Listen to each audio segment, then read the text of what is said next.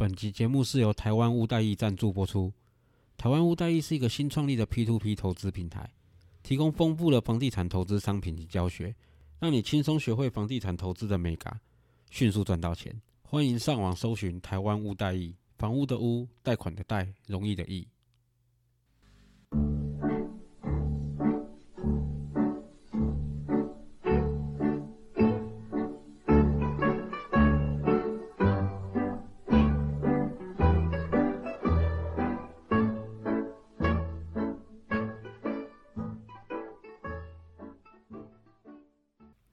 大家好，我是 Alan，A.K.A. 曾大少爷，欢迎收听我的频道。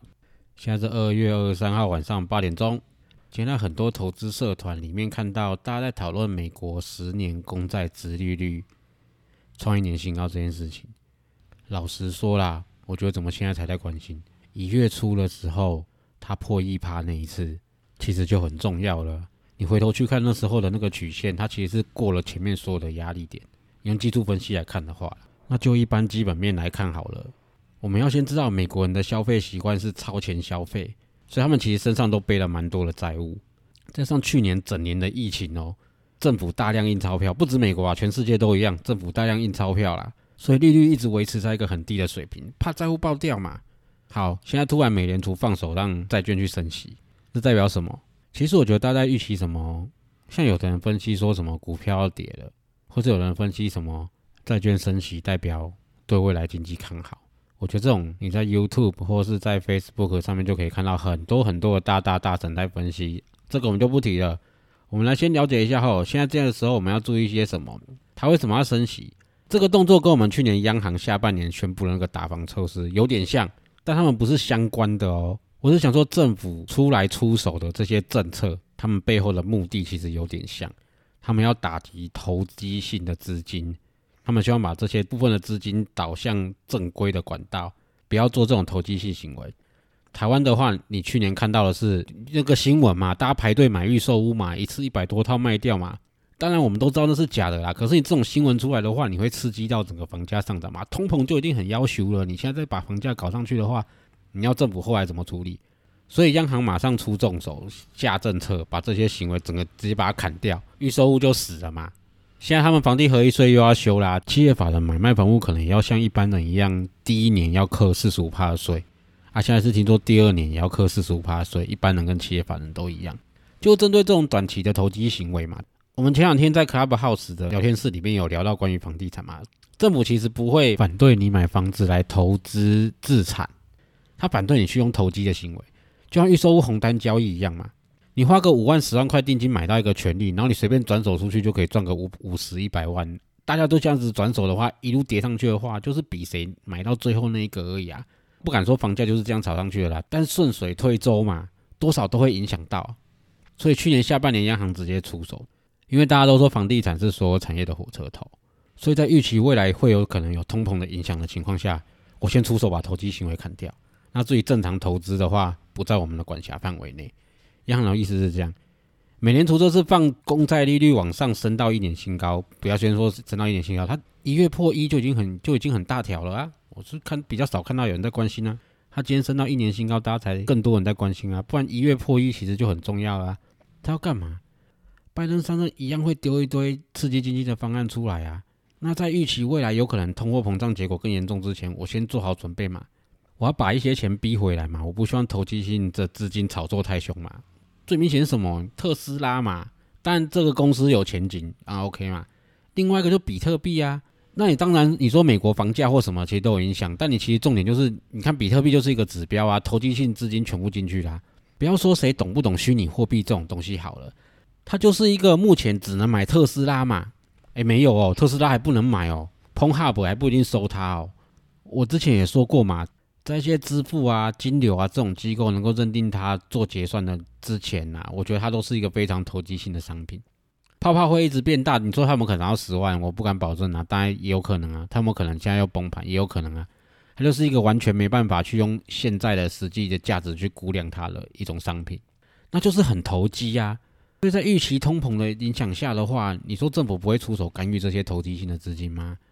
的警讯是什么？这个的警讯不是说哦，你看纳斯达克跌了多少，你看道琼跌了多少，你看台股跌多少，不是诶，而是拥有这些投机性商品的人自己要小心呢。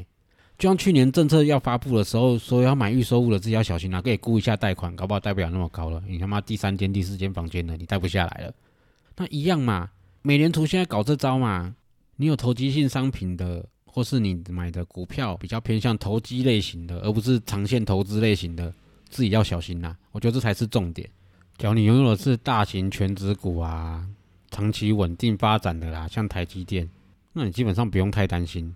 影响应该只有短线那些投机性的资金呢。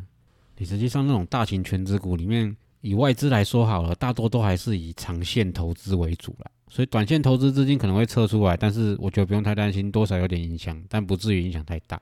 好，回到重点哦，那我们现在该去关心什么样的投资方向？好，首先一样是我们的船产原物料哈，我觉得其实其实去年下半年开始就已经在涨了啦，但我觉得这个涨幅应该目前不太会停，可能有小下跌修正一些。但我觉得应该会涨，最起码涨到第三季、第四季以后。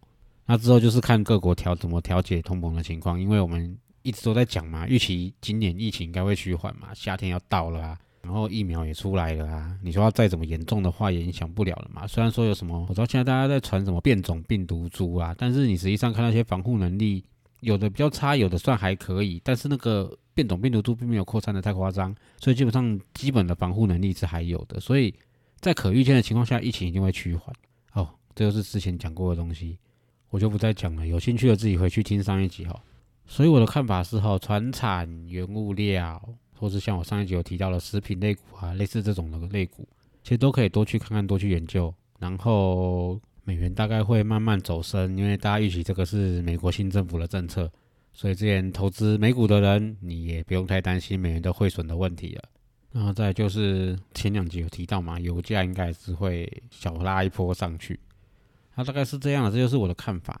好，那今天我们是来聊一聊房地产的操作方式，因为我们本来上一集就要录的，但是因为讲太久了，所以我们延到这一集大家开始讲。我们前两天在 Clubhouse 上面其实就聊了蛮多房地产的一些。有几位朋友跟房地产有些问题，然后我也跟他们讨论。那也感谢自由人大大或是像 AD 哥他们也一起来加入我们的讨论。其实我相信大家对买房子都蛮有兴趣的，只是不知道怎么着手。大家很可爱，都还是以股票为主。假如房地产的话，其实大家都蛮腼腆的。我是觉得不用了，大家一起就来讨论嘛。反正各自有各自的专长，我是觉得这样都不错，互相了解这样都不错。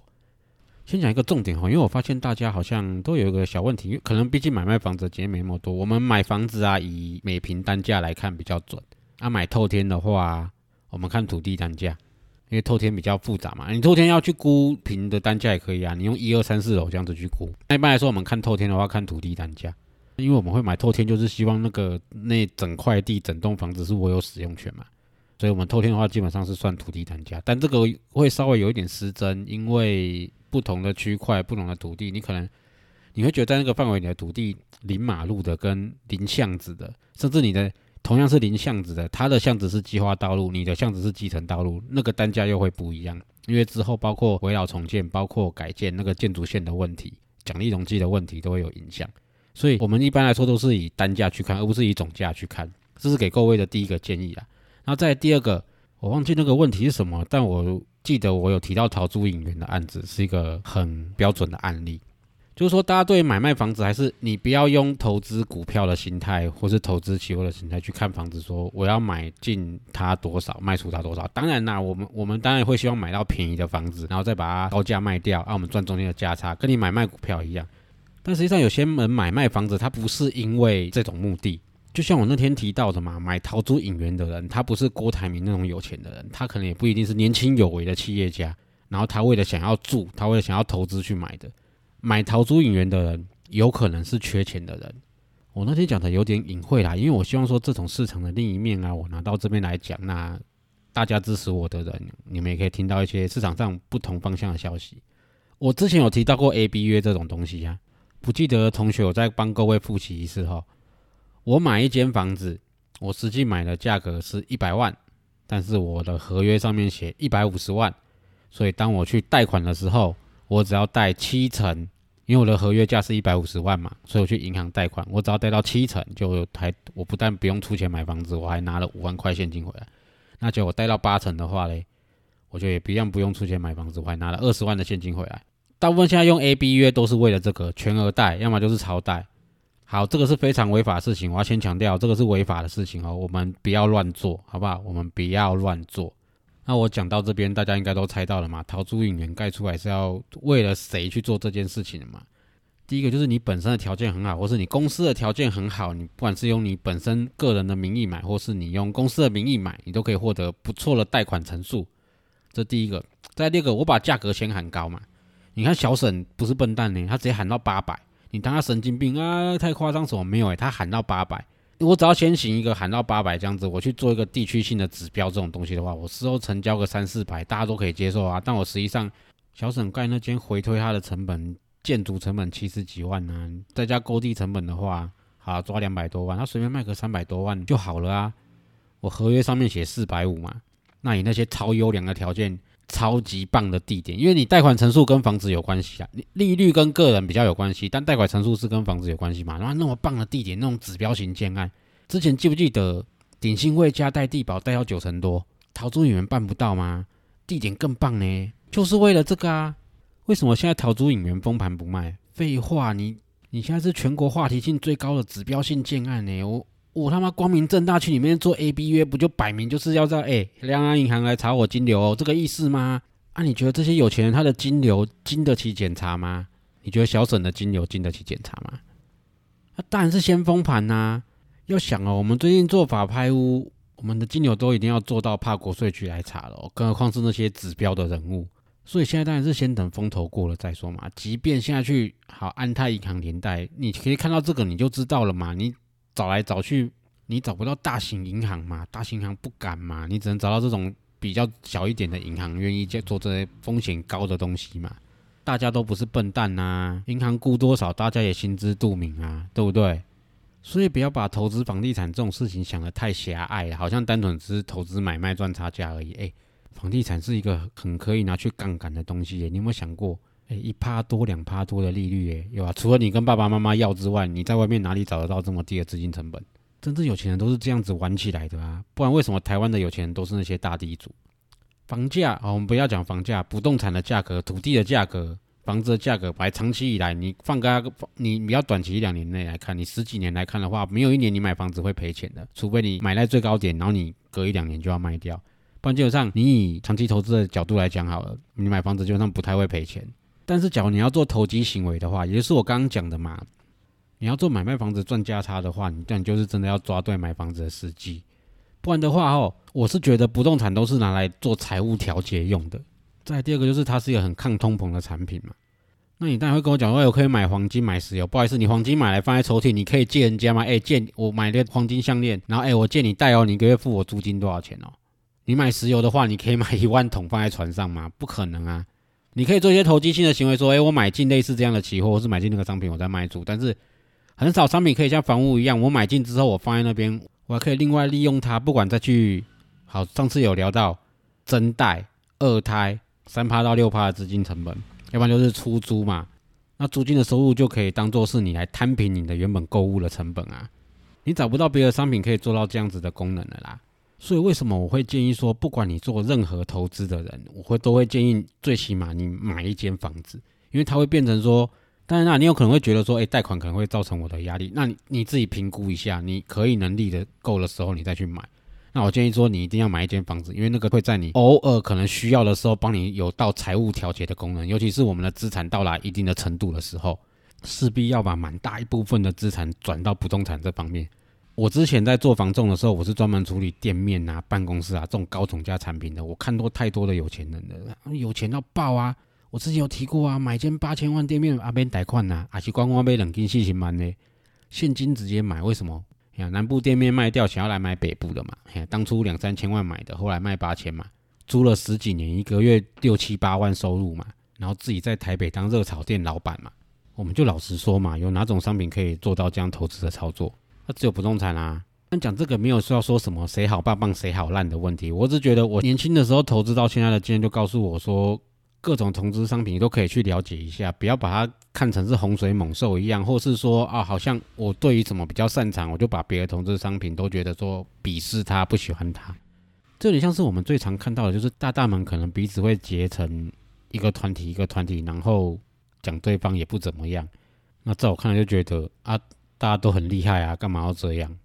那种认识很多人啊，我认识技术分析的朋友，我认识基本分析的朋友，我认识当冲很厉害的朋友，我也认识波段很厉害的朋友，我也认识跟我一样爆股票爆超久的朋友啊。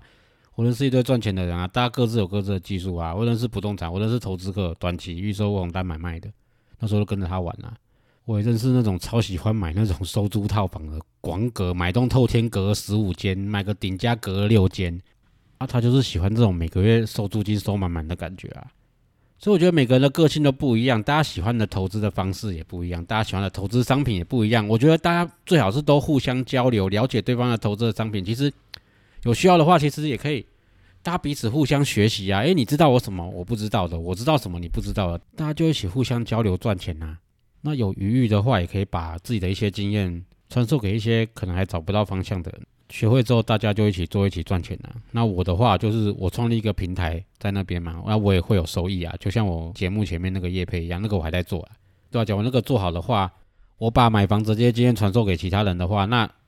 那当他们需要的时候，他们也可以在我的平台上面取得一些帮助啊。那大家彼此互利啊，我觉得这是最棒的发展啊。好，那今天这一集比较短哦，我们就是稍微花点时间来讲这些小八卦。那这个我觉得也是蛮重要的一些，就是另一面的小知识啊。我觉得了解对各位应该是没有伤害，然后有可能有机会会有一点点的帮助。但是我还是要讲，这是违法的行为，它涉及的是伪造文书。因为也会有银行贷款的问题嘛，所以也会变成业务登载不实。那还有现在都要送实价登录，所以还会有公务人员登载不实，所以一次会犯三个罪，这是要被关的哦，是刑法哦。所以大家自己要注意小心。我不鼓励大家做，好不好？我不鼓励大家做。好，今天讲到这边，下一次我们再来聊，因为最近也没什么话题可以讲。我希望大家可以提供我一些问题，我相信大部分的问题我都可以帮你们解决，不管是留言也好，寄 email 也好。来我的粉丝专业，来我的 IG，或者到我的帕各个 p a c k a g e 下面去留言都可以，或者寄 mail 给我也可以啊，尽量多丢一些问题给我，我应该大多都可以回答啦，对吧？不管你是短线当冲还是波段长线，你是操作策略、操作心得还是操作的心法，碰到什么困难、碰到什么瓶颈都可以来问我。那最后还是要希望大家不要吝啬，到 Apple p a c k a g e 给我一个五星评价。好，谢谢各位，就这样，拜拜。